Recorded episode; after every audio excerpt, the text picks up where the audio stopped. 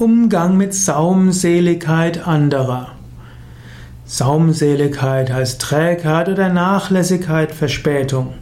Wenn du mit einem Menschen zu tun hast, der saumselig ist, der also bei allem Versäumnis noch dazu selig ist, also nachlässig, ja, dann kann dich das sehr stören. Aber es muss dich auch nicht so sehr stören. Manche Menschen sind pünktlicher, manche sind weniger pünktlich.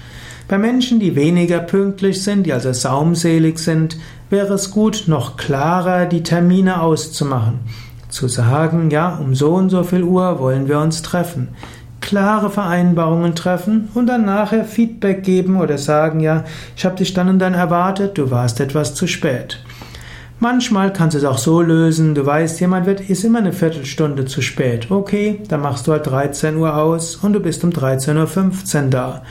Wenn du weißt, jemand anders wird seine Aufgabe immer zwei Tage zu spät erledigen, okay, dann setze halt einen Termin zwei Tage vor, der vereinbart ist so. Geh auf den anderen ein, wenn du nicht die Möglichkeit hast, ihn zu, zur Rechenschaft zu ziehen, sondern nimm ihn so, wie er ist. Wenn du Chef bist, dann kannst du natürlich schauen, ob du den anderen zur Pünktlichkeit erziehen kannst.